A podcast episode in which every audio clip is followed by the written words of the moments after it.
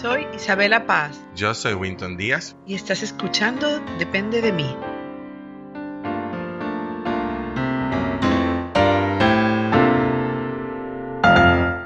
Hola Winton. Hola Carola. Bueno, estamos empezando una nueva etapa del podcast. Sí, vamos a esperar que sea provechoso y que vayamos bien regulares y eso como disciplina, porque tanto que predicamos la disciplina, Carola, nosotros, ¿verdad? Sí, la verdad que sí, pero ya hemos decidido estructurarnos. Tenemos un estudio que nos ha acogido súper bien eh, y vamos a empezar a producir los episodios de manera quincenal como habíamos Como, como queríamos hacer desde, desde el principio. Y bueno, hoy vamos a seguir y vamos a terminar con los cinco, con el quinto síntoma de la codependencia. ¿Qué te parece? Me parece súper chévere porque la verdad, como te dije como te he venido diciendo en los episodios anteriores, a mí se me, me parecía tan místico este tema de la codependencia, porque en cierto sentido está como medio de moda. O sea, y tú ves todos los memes que salen y todas la- la- las stories y las cosas en Instagram que vienen y dicen, y todo el mundo está hablando de codependencia. El otro día mi mamá salió de la nada y que no, yo soy codependiente y yo me quedé como de una pieza. Y la realidad es que hay mucha desinformación al respecto y hay mucha eh, también demasiada información al respecto, o sea, flotando. Entonces, haber sintetizado esto y estar sintetizando esto todavía, realmente me ha, a mí me ha ayudado mucho a entender a muchas personas, a entender muchas cosas de mí. Y como yo he dicho, yo no me identifico como codependiente porque hay muchas cosas aquí que no, no las... No las, no, las, no las actúo, o sea, no, no son de mí, pero hay muchas que sí, y toca, y creo que todo el mundo tiene quizás alguno que otro de estos rasgos y se puede Claro. identificar con estas cosas y siempre sirve para el crecimiento. Claro, claro. ¿Y cuál es el último síntoma Bueno, nuclear? el quinto síntoma es la dificultad para experimentar y percibir la realidad, o sea, sin moderación. Es decir, que el codependiente, primero quería decir algo, ¿no? Vamos a pensar siempre, cuando hablamos de codependencia, tenemos que pensar en que es una inmadurez en el desarrollo. Entonces vamos a ubicarnos, es como tenemos un cuerpo de adulto, pero quien lleva y dirige el, el show es un niño pequeño o una niña pequeña. Es decir, es decir, y eso es muy importante porque todo el mundo tiene en la cabeza cómo son los niños, ¿verdad? Y los, ni- los niños son intensos. O sea, experimentan las emociones de manera superlativa.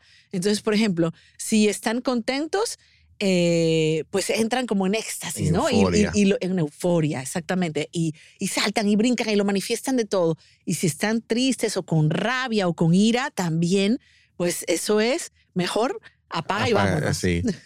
Entonces todo es así, cuando tú dices superlativo, es como que son picos, todo es en extremo, todo es así, que no, no hay moderación, o sea, no hay como... Yo, yo, yo, por ejemplo, me identifico con eso, porque ah, cuando yo estoy en dispare, así que estoy grave, es o estoy en 10 o estoy en 2.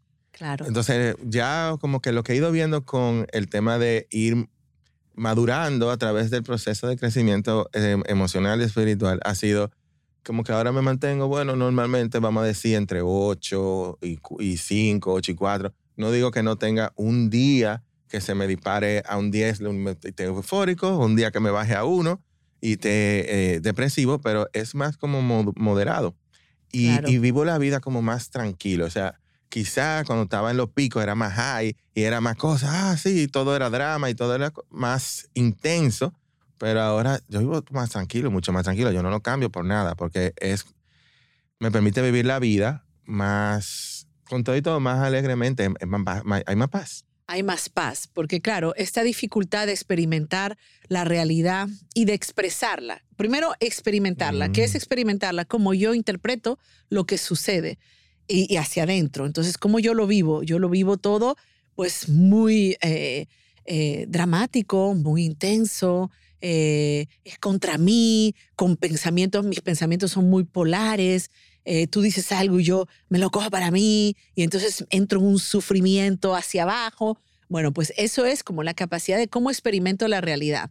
Y la otra parte es cómo también la expreso, ¿no? En, en la codependencia yo puedo expresar, puedo ser una persona que guarda todo, guardo, guardo, guardo y un buen día como un volcán exploto y vierto sobre ti. Entonces, este, este quinto síntoma es una dificultad real para experimentar y expresar la realidad con moderación. La moderación no se conoce. Y fíjate algo, hablábamos del, del uno de, las, de los síntomas, el segundo, era la falta de límites. Y está Mm. muy ligado a esto, Mm. porque si yo no tengo límites, yo internos, ¿verdad? Yo no puedo contenerme. Pensemos en el codependiente como es el desborde.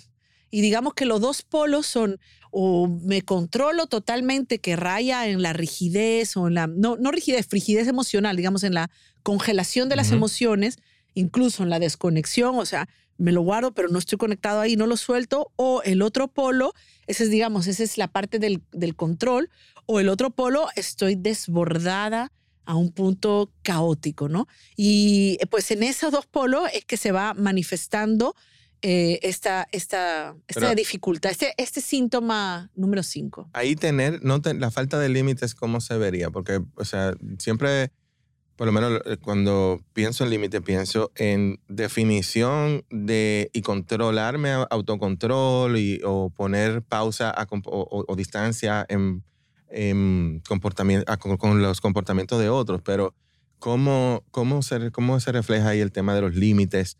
Eh, O sea, yo creo que eso es porque no hay fronteras entre una persona y otra. O sea, como que se funde la, la gente. Claro, sí.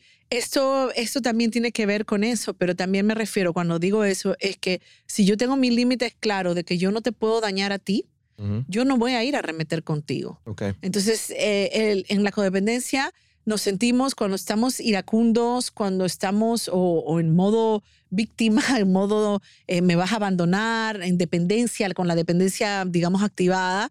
Yo me creo con el derecho, o sea, eso como yo me siento, me da el derecho a yo manejarme contigo como yo, o sea, con desborde. A ese tipo de límites me refiero. No, no tengo el límite de decir, espérate, esto es mío, déjame conectarme. Acuérdense que no est- estamos hablando, o sea, ¿qué hace un adulto funcional? Un adulto funcional eh, siente, identifica lo que siente. Es capaz de decir lo que hemos aprendido ¿no? en recuperación, en, en- en la sanación, en el camino de crecimiento, es capaz de decir, eh, espérate, estoy sintiendo esto. Hago primero una conexión, pero no, espérate, esto no es del otro. Es que el otro me toca un botón y me dispara. ¿Y qué me dispara? Me dispara el trauma, lo que muchas veces llamamos trigger. ¿no? El trigger eh, eh, es el disparador. Entonces el otro me dispara algo que es mío, y, pero yo tengo la capacidad de tomar distancia de eso que estoy diciendo, de evaluarlo y entonces decidir cómo voy a responder a eso. Ah, pues en la codependencia no hay nada de eso, porque estamos hablando, acuérdense, de un niño o una niña inmaduro pequeñito dirigiendo el show de un cuerpo grande. Tú ves el codependiente Señores, lo, digo, lo he dicho siempre, en la codependencia lo que hay es una detención del desarrollo emocional de la persona en las primeras etapas de vida. Entonces, ¿cómo es el pensamiento de un niño pequeño? Es un pensamiento egocéntrico, o sea, que todo está relacionado a él o a ella, ¿verdad? Y es un- una, una forma de responder, la emoción llega y ¡guau! de una vez surge. No me, no, no me paro a evaluar la emoción, porque neurológicamente de 0 a 6 años los niños no tienen la parte frontal del cerebro madura para poder evaluar la situación. Entonces, imagínate, en el codependiente, esta inmadurez lo que hace es que suceden las cosas y las cosas tú las percibes de manera egocéntrica, tú las percibes eh, eh, autorreferencialmente, ¿no? Y tú respondes a eso también en estos dos polos. O, o- o me pongo así y me contengo y no, y no hago nada y no digo nada en máximo control, que eventualmente voy a explotar. Yo conozco, yo tengo a alguien muy cercano que era así, era una maravilla de persona, un dechado y de buenas a primeras se convertía en el demonio de Tasmania y te explotaba como un volcán. Entonces es esto, ¿no? Entonces el adulto funcional debe ser capaz de regularse, de tener regulación. Pues eso no existe en la codependencia activa, ¿no? Luego hablamos, luego hablaremos de la recuperación de esto. Entonces, pues, o estamos totalmente comprometidos o estamos totalmente desapegados, totalmente felices o sumidos en una tristeza máxima, ¿no? O sea, la respuesta moderada en la codependencia no existe, ¿no? Y a mí me encanta, quiero hacer un ejemplo, porque yo tengo una prima, esposa de un primo en España, que cuando ella ve, yo siempre he bregado con esto, Winton, yo lo digo porque ustedes saben que es importante, eh, para mí es importante explicar cómo yo lo he experimentado en mí para que otros se identifiquen. Pero yo siempre he bregado con muchas áreas en mi vida, con la comida, con la compra, con el alcohol, o sea, con cualquier cosa que me gustaba. Yo no he podido experimentar la moderación. O sea, yo he tenido, por ejemplo, si es el azúcar, no, espérate, no puedo comer azúcar. Entonces, pero ya con la maduración, ¿verdad? emocional y, y, y, ¿cómo se llama? Y de edad, y con todo esto que vamos aprendiendo, eh, cambiar creencias y formas de conducta, identificarla, pues yo he logrado cierta moderación en mi vida, pero en ese momento yo tenía 27 años y llegaron esta, esta prima con, con estos primos de España y yo los llevé a la playa. Y yo me acuerdo que mm, la prima sacaba de una tableta de chocolate y se comía un, un trocito y el chocolate duraba ahí una semana y yo, pero ¿cómo lo logra? Bebía una copita o dos y ahí se quedaba. Y yo me miraba y yo decía, pero tú, y yo no sabía nada de codependencia en esa época. Y yo la miraba y decía, wow, pero tú eres la moderación hecha persona, porque sí conocía el término.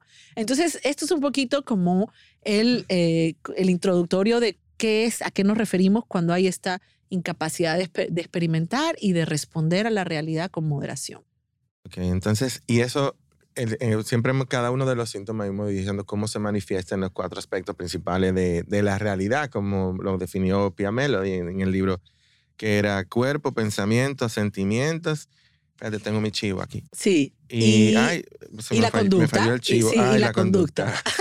No, mira, algo que espero que a estas alturas los oyentes ya hayan comprado su libro de la codependencia de Pia Melody. Para mí es uno de los mejores. Hay mucho de codependencia, pero ella, ella hizo un modelo terapéutico para tratar la codependencia. Pero, eh, yo pensaba que la gurú de la codependencia era Melody Beatty. Tú sabes que yo tengo una relación amor-odio con Melody Beatty, pero...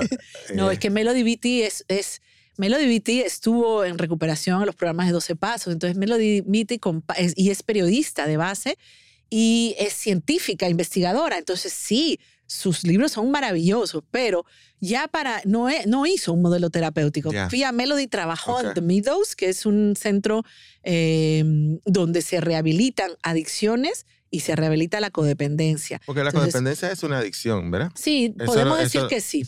Podemos decir que sí, lo decíamos ayer, a las personas, o sea, es al final, si definimos adicción como algo que yo utilizo como sustituto de algo para yo no estar enfocada en mí, en el caso de la codependencia son las personas, ¿no?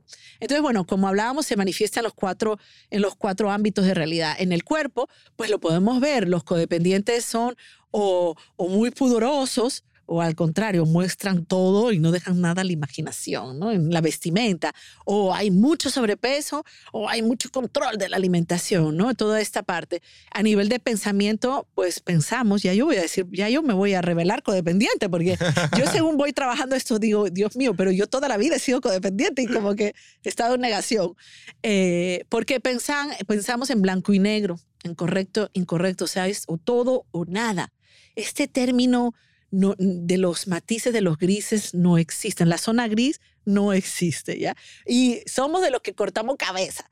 Es decir, yo soy así, o sea, ahora es mi mejor amiga y, y Pepe siempre me relaja con eso, ¿no? O sea, yo conozco a alguien que sea médico, profesional, lo que sea, es el máximo. Bueno, voy a hablar en el pasado porque esto sí lo he cambiado. O sea, y paso de la idealización, ni conozco a la persona, pero ya es el mejor médico del mundo, le refiero a todos los pacientes, a cuando caen en desgracia para mí, para mis ojos. Ya, es lo peor. ¿Te identificas? Yo me identifico un poco y también gracias a Dios lo he, eso ha ido mejorando. A mí me funciona mucho el término aceptable para los grises. O sea, yo, yo mi pensamiento por naturaleza, acuérdate, yo vengo de ingeniería, las cosas son muy definidas y muy tangibles. Incluso las cosas que hay que definir en base a términos subjetivos tienen criterios de selección. Entonces, yo vengo de esta de este modo de pensar completamente estructurado y entonces mis padres son ingenieros, en mi casa todo el mundo es ingeniero, menos mi cuñada que mi hermano eh, se casó con una psicóloga. Pero realmente, o sea, vengo de ese entorno muy estructurado y para mí siempre las cosas eran, tenían que ser definidas y además de todo, muy claras y precisas y blanco y negro.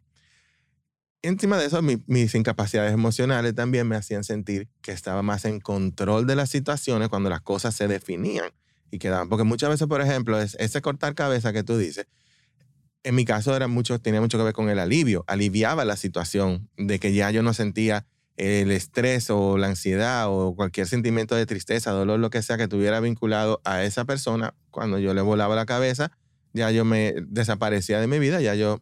Y no tienes ni que bregar, ni Tengo que bregar, o sea, es una evasión. Es una evasión, exactamente. Y gracias a Dios he ido me- cambiando y los términos que me funcionan, los- yo por ejemplo, yo no uso bueno y malo. Yo eso lo he sacado de mi, de mi, de mi vocabulario y me manejo más en sano o insano, o coherente o incoherente. Odio el tema, el término justo también, porque entonces me entra por la justicia y eso es justo que yo haya hecho esto y esto, es justo porque tú te lo merecías, ya tú sabes, entra en posición victimario y victimizador y eso es un ciclo que no termina. Y me funciona con eso. Eh, si por ejemplo estoy hablando con alguien y le quiero decir eso no es justo, le digo eso no es preciso. Entonces, eso no está exactamente así. Porque, y no me voy a justo. O sea, la idea es no hacer juicio de valor. Porque el juicio de valor es bien o mal. Sí.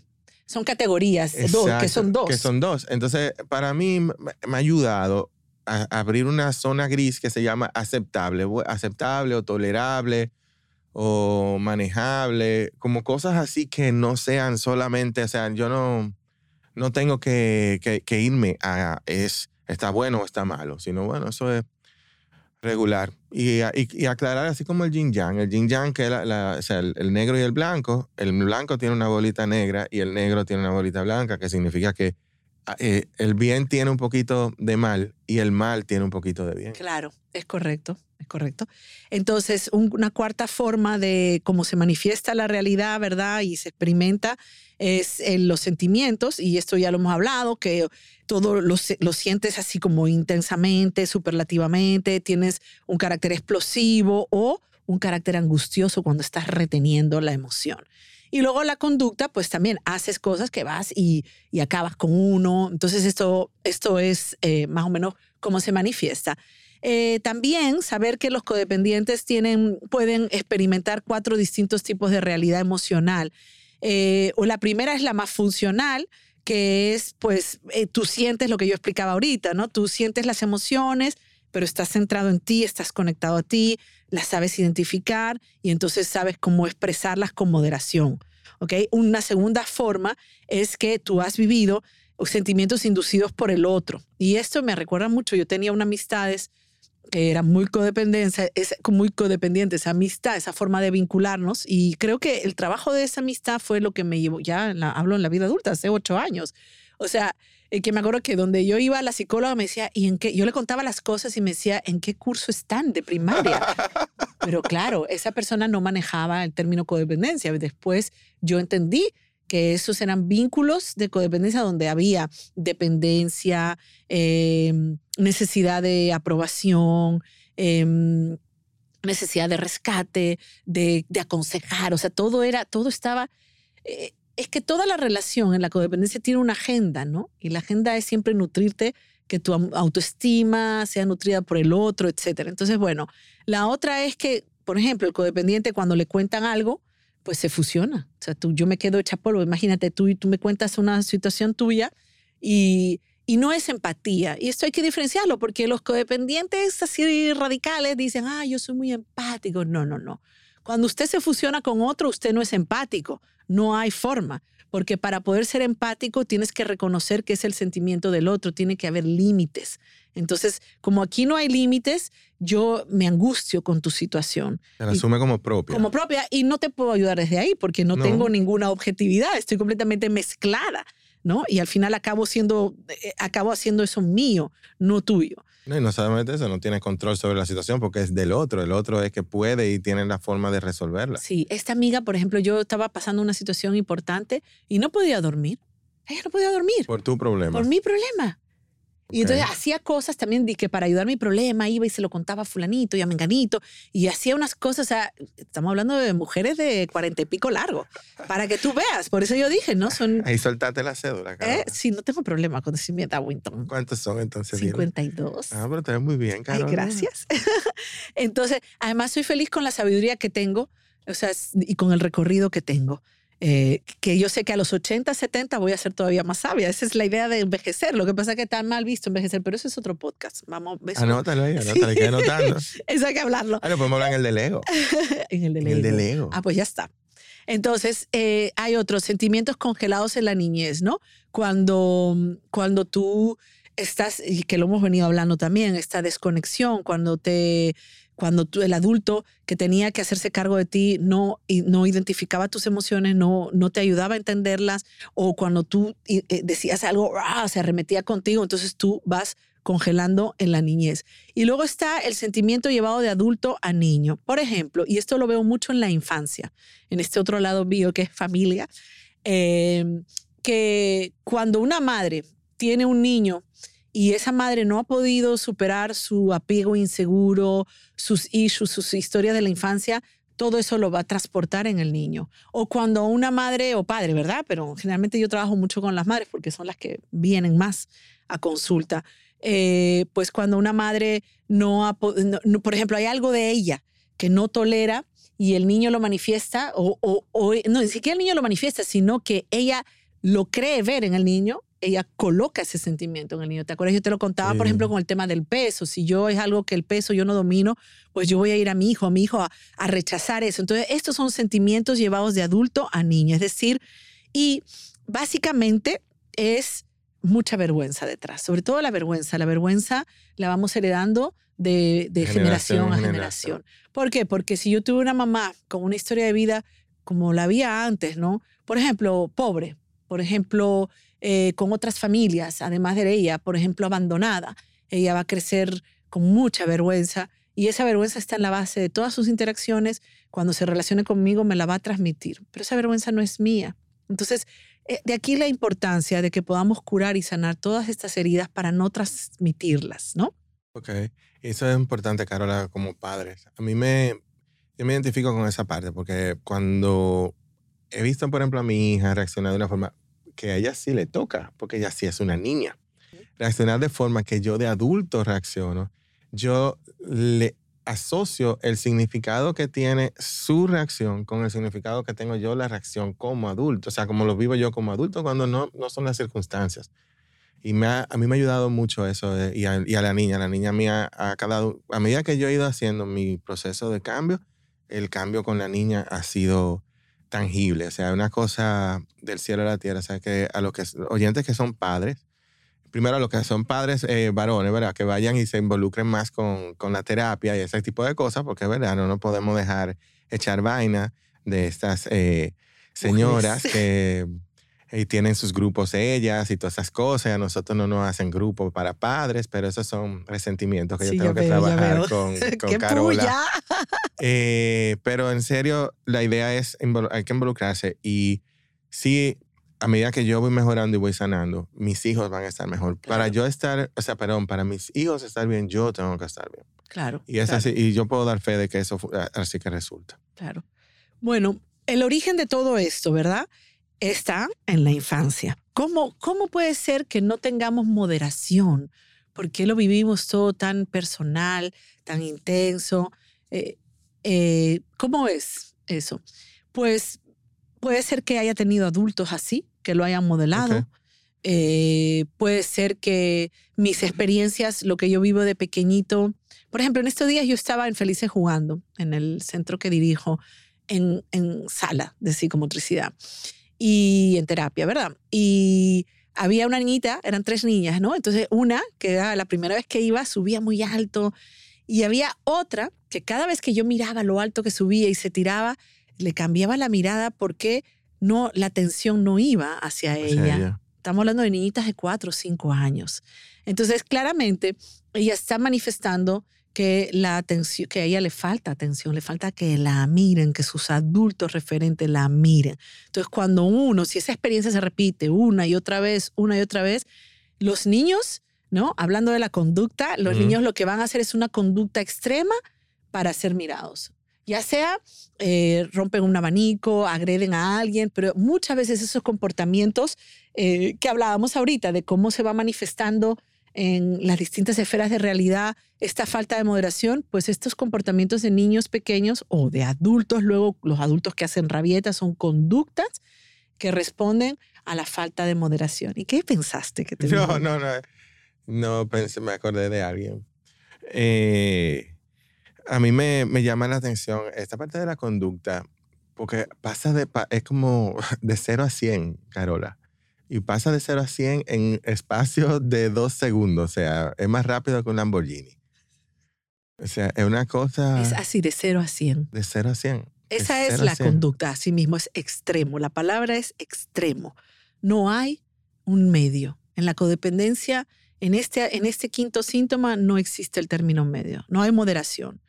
Eh, y eh, tal cual, alguien que funciona así, pues funciona agotadoramente.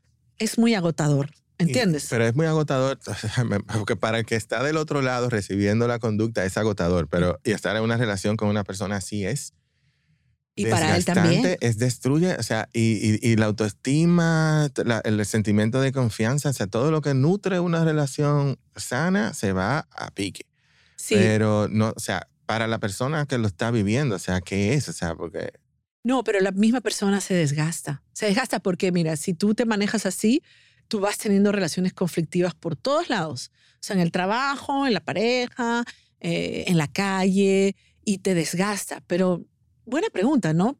Si, algo- si hay gente que se muere así, que nunca despierta a eso, pero es que requiere, hay mucho estrés. A ver, ¿qué pasa cuando tú explotas? Es la rabia. Eh, Mi, mi- mi querida profesora de, de yoga de hace mucho tiempo, eh, ella, Heidi Despradel, que tenía un centro gratuito. Cuando recién llegué al país, ella daba yoga en cuanto a ejercicio, ¿no? Ha- Hacíamos la- las Pero tú prácticas. vienes de un campo de Perú donde no había televisión. Yo me acuerdo de eso, de un episodio de los primeros. Pero ella decía que la naturaleza es sabia y que la- el iracundo se autodestruye. Y hoy con las neurociencias, probablemente ella ya sabía porque ella es muy pionera y probablemente eh, en, la, en las neurociencias se ve que cuando un minuto de ira, bueno, eso me lo decía ella hace 27 años, un minuto de ira tarda como 8 horas en salir del cuerpo. wow. Porque te genera todo el pico de adrenalina, cortisol, entonces se autodestruye. Entonces, por eso te digo que es agotador también para el que lo vive. Cuando tú tienes un extremo, vamos a pensar en los niños. Cuando un niño tiene una rabieta una enorme, Se duerme. se duerme. Porque necesita, ha aumentado el cortisol, necesita, necesita regular eso en su sistema. Porque de lo que Mm. estamos hablando, la palabra es autorregulación.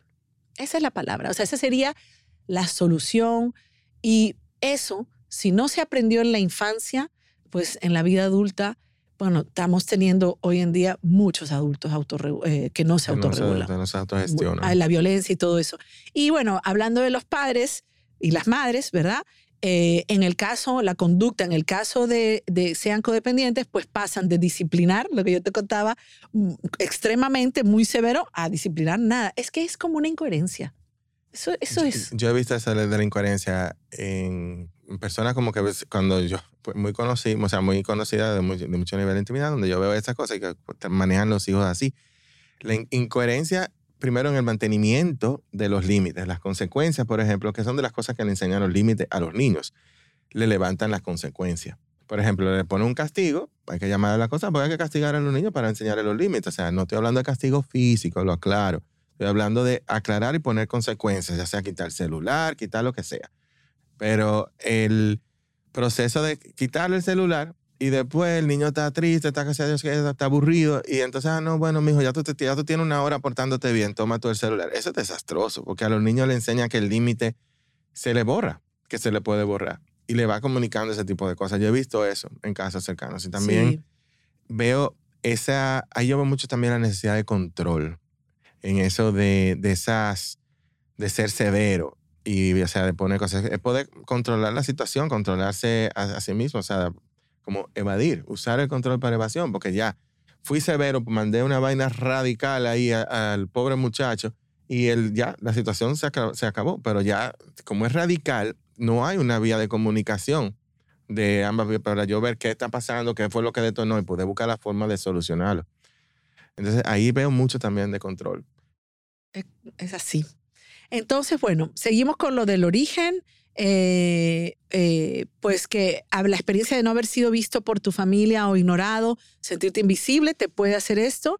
También eh, si los adultos se, se, se comportan como, ¿cómo se llama? En conductas extremas, también. Ay, sorry. Sí, no, dale. A mí se me acaba de ocurrir. Entonces, por eso es que las parejas que son así codependientes son tan dramáticas para hacer show, para, que lo, para sentirse visto. También. Es que el que hace un show, lo dice así, y esos memes, ¿no? De sin, sin, sin show, ¿cómo? No, no hay tarima, ¿cómo que dicen? O sea, sin público no hay show. Sin público no hay show. Entonces, sí, yo tengo, yo soy, o sea, el codependiente es extremo, incluso sus conductas son histriónicas, o sea, cuando está en ese estado extremo y, y todo ese drama es para ser mirado. Pero claro, eso se gesta en la infancia, como yo te contaba ahorita de la niñita esta, o sea, ¿qué tanto necesita ella hacer? para que otro adulto, porque es que nosotros, nosotros crecemos en la mirada del otro. Si el otro no nos mira cuando somos pequeños, no podemos automirarnos, no podemos, no, no nos construimos como alguien completo, nos construimos como alguien con un déficit tremendo, como fragmentados. Esa es la palabra. La mirada del otro en la infancia te da esa sensación de unicidad, esa sensación de ser eh, importante para el otro. Bueno, entonces, estamos otra vez en, lo, en la, la idea es que si tenemos mucha espontaneidad, eh, nos desbordamos, pero poca espontaneidad, provocamos falta de vínculo, desconexión con el otro. Entonces, en la recuperación, que quizás podemos ir avanzando esto, pues se trata de aprender a utilizar tus límites personales para poder contenerte. ¿no? O sea, para que tú te, seas espontáneo, pero no te desbordes. Eh, o sea, y es precisamente ni mucho, ni muy espontáneo, ni, ni, ni muy este, controlado, por decirlo así. ¿Ok? Entonces podemos hablar de que, cómo podemos ya em, enfocarnos en la conciencia de esto, ¿no? Como ir recuperándome. Ok. Tú querías decir algo, me parece que estás como pensando. No, está, no bueno, lo primero es que estoy como que conectando muchas cosas. Pues compártelo. Y es la realidad de, de esos vínculos, o sea, de, o sea, yo, en mi vida yo he vivido mucho eso de querer, querer que me validen, querer que me, que me miren, hasta que yo pude como que aprender como que a soltar esa necesidad, yo no sé cómo explicarlo de otra forma, fue como que a través de mucha terapia y muchas horas y muchos boches de Xiomara y bullying. Eh, de Xiomara. Deja que Xiomara va a venir, señores. La vamos a traer otra vez. Ella dijo que quiere venir, pero es que yo ese episodio, ¿sabes? Porque antes pues, Xiomara me empezó a hacer bullying en medio del aire y yo se lo dije a ella, Xiomara, no me hagas bullying en el aire. Pero no valió. Y la realidad es que a través de mucho, de mucho trabajo eh, con Xiomara y con otros terapeutas con quienes he trabajado antes, realmente me llegué a un punto donde era como que I let it go. No sé cómo explicarles, que bueno, ya eso pasó. Ya eh, mis padres no me dieron la atención que me iban a dar. Ya mi, mi, mis parejas no, no funcionó con ellos. O sea, es como que ya, vamos a move on. Y como que de repente me empecé a liberar también cogí y revisé cuál era mi parte dentro de todas esas cosas que hacía, porque había una parte de no hacerme responsable, era o sea, sentirme que era el otro que había hecho el desastre y toda la cosa, cuando realmente, en, como dije ahorita, en, el negro y en el blanco siempre hay una bolita de cada uno. Entonces me, me trabajó mucho esa parte que me ayudó a, a, no digo que no lo sufra y no digo que no tenga dolor de esas situaciones. O sea, y más porque cuando uno asume su responsabilidad, hay un dolor y una vergüenza y una culpa que se da que hay también que, que trabajar y, y, sanar. Pero hasta que yo, mientras yo sigo mirando que el otro fue quien me victimizó, yo no puedo sanar esa parte que es mía, de mi culpa, de mi responsabilidad, perdonarme a mí mismo y ese tipo de cosas. O sea, y evadir eso se va haciendo una costumbre tan y tan fácil, Carola. Claro, lo que tú dices, mm, pienso, ¿no? Y lo primero es aceptar que nada ni nadie ya, o sea, que estamos ahora aquí, va a poder hacerse responsable de nosotros. O sea, ya nuestra realidad emocional, de pensamiento, eh, de conducta, es nuestra responsabilidad. Una vez que asumimos, ok, tengo esto, tengo un trauma, los traumas relacionales dejan toda esta secuela, que son las vinculaciones. E, en otros episodios hemos hablado de eso bastante, eh, que lo pudiéramos luego compartir, no me acuerdo cuál fue, pero de como el origen del trauma. Eh, entonces, es saber, ok, tengo esto, eh, identificar, por eso es tan importante para mí, un parte básica del proceso de recuperación de cualquier proceso, de cualquier cosa, es educarte en eso, leer de eso, saber, o sea, Ujú. hay que leer de eso porque si no, no puedo identificarlo. Encontrar un buen terapeuta que sepa de eso también. Y Eh, hablarlo, Carola, porque muchas veces, por ejemplo, hasta que nosotros no tenemos, estamos teniendo esta conversación, por ejemplo, en mi caso yo no había conectado esa, esa referencia, porque para mí eso era lo normal dentro de mi vida, dentro de mi círculo, dentro de mis cosas. Entonces, hablarlo, escuchar este tipo de, de, de, de podcasts, eh, eh, los grupos que tú mencionabas el otro día también ayudan mucho, tanto grupos de terapia privada como grupos Grupo de de, 12 de 12 pasos. son muy buenos. O sea, es como que manejar es salirse un poquito, es como que un poquito irónico, fíjate, porque para yo poder entrar hacia mí mismo tengo que salirme un poco hacia, hacia afuera. Sí, sí, Es como que dejar, dejar, dejarme ver y dejar que el otro me vea y ver al otro para poderlo como que yo entonces como que organizar. Entonces, me- mira, ahora que lo conecto, lo aplico ingeniería, es como que eso am, es una forma de como una reconexión, un rehacer, eso que tú decías de que en la infancia no nos veían. Si tú te fijas, cuando vamos, estamos en esos ambientes entre otros adultos, con, en confianza, en un ambiente seguro, que nos dejamos ver y, y vemos al otro, nos nutrimos y vamos como que organizando y empezamos a aprendernos, a aprender sobre nosotros mismos. Sí, esto- el grupo, el poder del grupo es la identificación. O sea, el otro habla lo que yo tengo dentro. Y que ¿Es no le he así? puesto palabras. Y que no le puse ahora que no lo identifico. Entonces, y yo siempre digo esto, lo digo siempre, nos enfermamos en el aislamiento. ¿Qué es el aislamiento? Es el abandono, el cerebro de un niño pequeño o de una niña pequeña, cuando no responden a su necesidad, lo interpreta como la muerte, como abandono, porque es peligroso porque somos los humanos, nacemos completamente vulnerables y Ujú. necesitamos de otro. Entonces, nos enferma ese aislamiento, o sea, cuando decimos aislamiento, esa desconexión emocional entre nosotros y el cuidador eh, primario, y nos recuperamos en manada, porque somos seres sociales. Y cada vez estamos más solos, porque la sociedad es una sociedad anticomunidad. Sí, y esto de las redes sociales, Carola, eso no es conexión real. ¿eh? No. O sea, hay que ser honesto. O sea, permite la comunicación. Si tú tienes una conexión real con alguien, perfecto. Tener más contacto va a aumentar eso, pero por tener 12 mil eh, amigos en un Instagram, eso no significa que tú tienes 12 mil personas con quien estás teniendo ¿Con relaciones y con quien te nutres. O sea, porque eh, la verdad que no. Para, yo, para mí, las redes sociales son, o sea, hay que manejarse con, con mucho cuidado, porque también eh, estábamos hablando ahorita de que esto de la codependencia es una adicción y las redes sociales forman una adicción también. Sí, sí. yo, o sea, fíjate cuando uno está en un restaurante y la gente está medio aburrida, qué sé yo qué, o está en una cita que está como medio rara, que la cosa no está fluyendo. Lo que se, se ponen ahí con Bueno. las redes sociales. No, no, es una desconexión total. Mira, algo importante que me viene a la cabeza para ir cerrando el tema es que el proceso de recuperación dura para siempre, un día a la vez.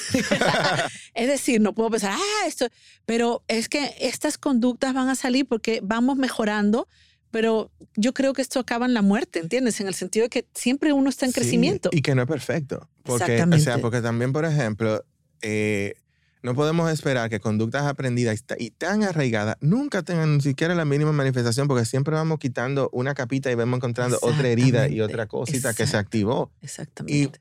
El go-to natural de... Yo te voy a- contar eso. Yo estaba- ayer ta- estaba teniendo una discusión con mi pareja porque me decía que él le molesta que mi primera reacción sea de desconfianza. Primero que todo, eso no tiene nada que ver contigo, mi hermano. Eso es yo. Lo que yo no, o sea, ¿dónde viene la mejoría? Es donde yo empiezo a, ya mi segundo pensamiento es, pero estas son las mitigantes de esa, de esa desconfianza. Ya yo veo, esto es mío, y ahí yo Exacto. empiezo ya, ok, entonces yo brego con mi parte, y esto es lo mío, y esto es lo mío, y yo, yo puedo, y, y separo, bueno, qué es lo que genera la desconfianza, ¿es mío o, del otro, ¿tú entiendes? Eso se hace. Y ya, no, ya tengo ese paso intermedio entre hacer un, un show y explotar. ¿Te entiendes? Ya no, no me voy directo y en vivo de, de, ah, tengo una desconfianza, estoy, estoy quilla, estoy en rabia, estoy en qué sé yo qué, pa, pa, pa, exploté. Y Eh, mandé, a- es- mandé todo a, bueno, a- este, este podcast no se puede decir mala palabra, No. Ah. tú sabes que no. A la porra. Mandaste todo al retrete. mandé, A todo a un sitio no, no positivo. Pero no, ya realmente yo, o sea, ya tengo eso. Y, pero se me va a ir a chaveta un día. Claro. Y pero quizás se te va menos intensamente Eso. también. Y menos frecuente. Exactamente. Y menos frecuente. Oye, sí, eso es muy importante y tengo para decirte que eso es, eso es más o menos lo que se supone, porque somos seres emocionales. Exacto. No necesariamente somos codependientes por responder así, pero sí es importante lo que estás diciendo porque es el proceso de, de recuperación va por identificar lo que estoy sintiendo, eh, entender si es mío eh, y que generalmente es mío. Lo que yo siento es mío, no es del otro. El otro hace algo que evoca algo que ya yo tengo ahí, porque si no, no lo estuviera sintiendo. Exacto, no ni cuenta te da. Exacto, como el ejemplo ese que hace Gabor Mate me encanta, yo siempre hablo de él.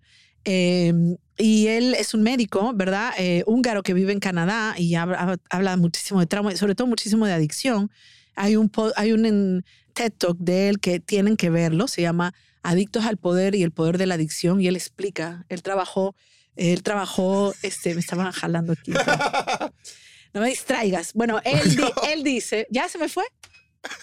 Gabor, ¿cómo que Sí, Gabor Mate, pero bueno, él hablaba porque es que estábamos haciendo ah, que por ejemplo, si alguien te dice a ti, Winto, si yo te digo, tú eres tú tienes cara Te de la serpiente. codependencia ahí. No, escucha, escucha. Oíste, De- de- pues te salió la codependencia. Me tiraste a mí la responsabilidad de distraerte. ¿Tú viste? escucha, escucha. Dale. Entonces, porque no vamos a ir a esa. Eh, entonces, oye eso. Si tú si a ti yo te digo, Winton, tú tienes cara de serpiente. ¿Qué tú piensas? Ok, nada. Pero no te afecta, ¿verdad que no? No. Ok, no te afecta porque tú estás claro que tú no tienes cara de serpiente. Exacto. Entonces, pero si yo te digo, Winton, tú eres eh, una persona que arremete con los demás, eh, o un controlador, por ejemplo, quizá si tú crees que tú tienes un rasgo, eso sí te afecta. Entonces, lo que quiero decir con esto es que todo lo que nos afecta es nuestro, no tiene que ver. eh, Es algo que creemos de nosotros que coincide con lo que está pasando. Pero bueno, eso era un paréntesis de otra, de otra charla, otro podcast. El tema es que para recuperarnos tenemos que trabajar en esto, en los pensamientos, en la conexión emocional, en la autoestima, en los límites eh, y todo, y hacer este trabajo de trauma. Pero lo primero es reconocernos en los síntomas, ¿verdad? Ujú.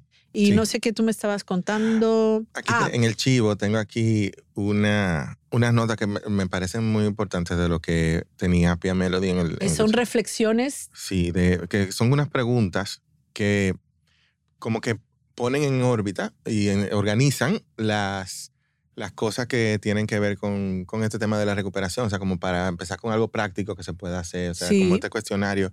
Así, estoy practicando la autocontención. Me he involucrado en un comportamiento ofensivo. ¿Qué significa eso? Bueno, que sí te he ofendido, que sí he hecho sí, algo. yo he hecho algo. O sea, eso ya yo hacia el otro. ok. Interrumpí a alguien hoy. Ay, Dios mío.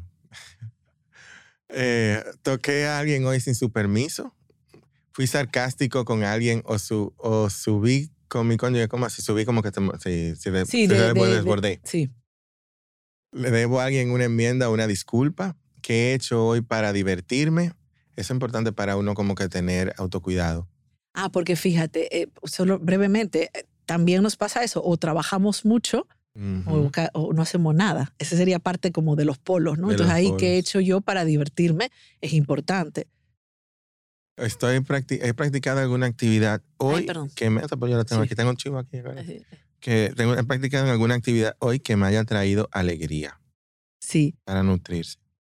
Entonces, estas son reflexiones que nos podemos hacer al final del día, porque lo ideal es que estemos siempre atentos a nuestra conducta, eh, a, lo- a cómo nos sentimos. De hecho, parte de la recuperación siempre es, incluso el trabajo de acompañamiento, ¿no? Es escribe, escribe, escribe, escribe cómo te sientes, porque hay una dificultad en identificar cómo te sientes eh, y nada más colocarlo fuera, como decíamos de los grupos, ¿verdad? Colocarlo fuera ya te ayuda a organizarlo, a tomar distancia, a evaluar qué está pasando. Entonces es muy importante. Y ser honesto con esas respuestas. Por eso que hice el comentario ahorita de, de que no es perfecto. El día que yo tenga que responder sí a cualquiera de esas preguntas, es válido. Sí, y y- tengo que saber que soy un ser humano en crecimiento, en progreso, que lo que busco es progreso, no perfección.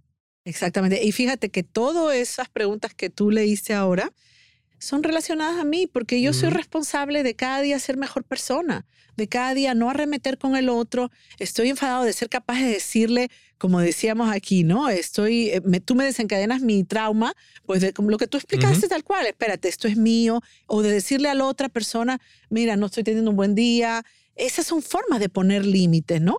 Entonces, eh, puedes, ¿qué otra cosa puedes hacer? Puedes ir a pasear, puedes respirar, eh, puedes escribir, puedes compartir con alguien lo que, cómo te estás sintiendo.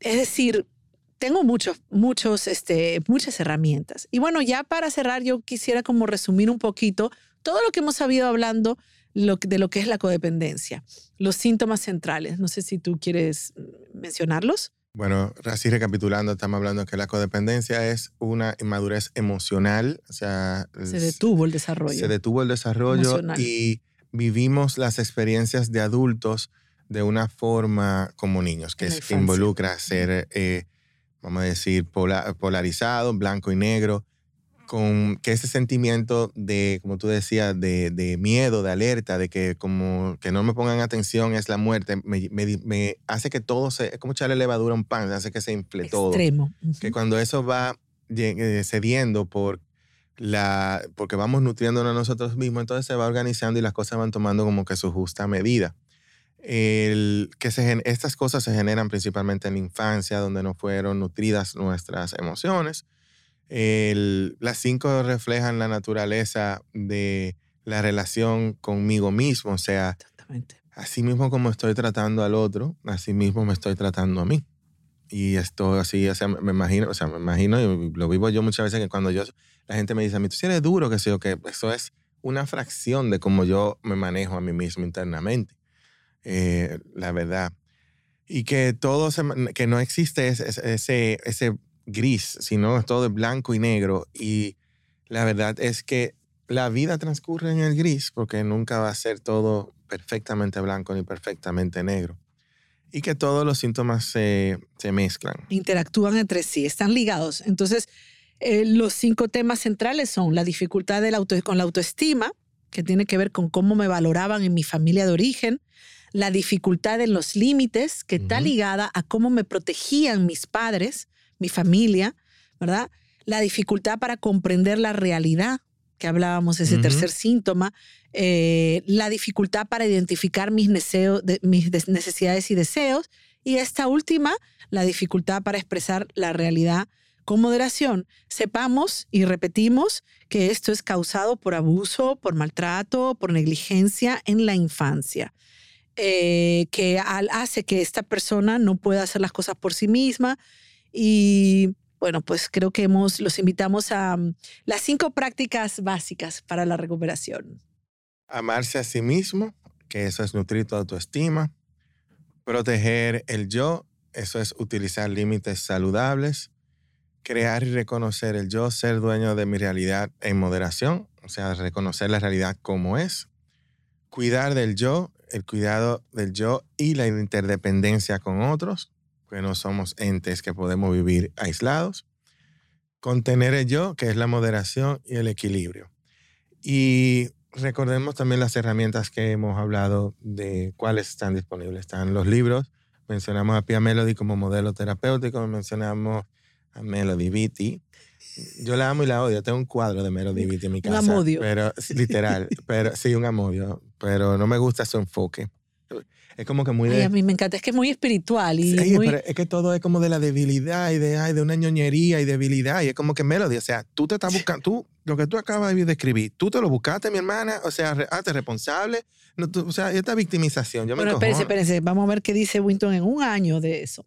Ay, Dios. que siga pasando la madurez. Exacto. Voy a ver esto con moderación. Mira, un, paréntesis, se nos olvidó decir que si usted es adicto, consume sustancias psicoactivas, llámese droga, alcohol, que es una droga abusivamente, antes de trabajar la codependencia, se trabaja eso. Okay. Porque si no, vas a estar como estás anestesiado, porque si estás fumando, estás anestesiado, si estás bebiendo, estás anestesiado, no vas a poder conectar eso. Tienes todavía mucha desconexión, tienes un camino por recorrer antes de trabajar todo lo que es el pensamiento, o sea, esta parte. Importante. Entonces, ya una vez se recorre ese camino, o sea, trabajar, entonces hablamos de la terapia, terapia de grupo, eh, grupo de 12 pasos, eh, leer. Leer. Y, vida espiritual. Y vida espiritual. Fundamental. pedirle a nuestro poder superior que nos ayude a querer, querer recuperarnos. Porque señores, yo misma, esta que esté aquí, me he resistido a todo. Eh, tengo personas que acompaño que se resisten a todo. No es que no llegamos, es cuando llegamos. Pero no hay prisa, cada quien tiene su ritmo. Así. Así que bueno, con esto los dejamos. Dejamos. Un abrazo. Cualquier sugerencia de temas que quieran, que ahora ya estamos estructurados, organizados, ya vieron. En, En las redes sociales, depende de mi punto podcast e Isabela Paz. nos dejan saber. Un abrazo a todos.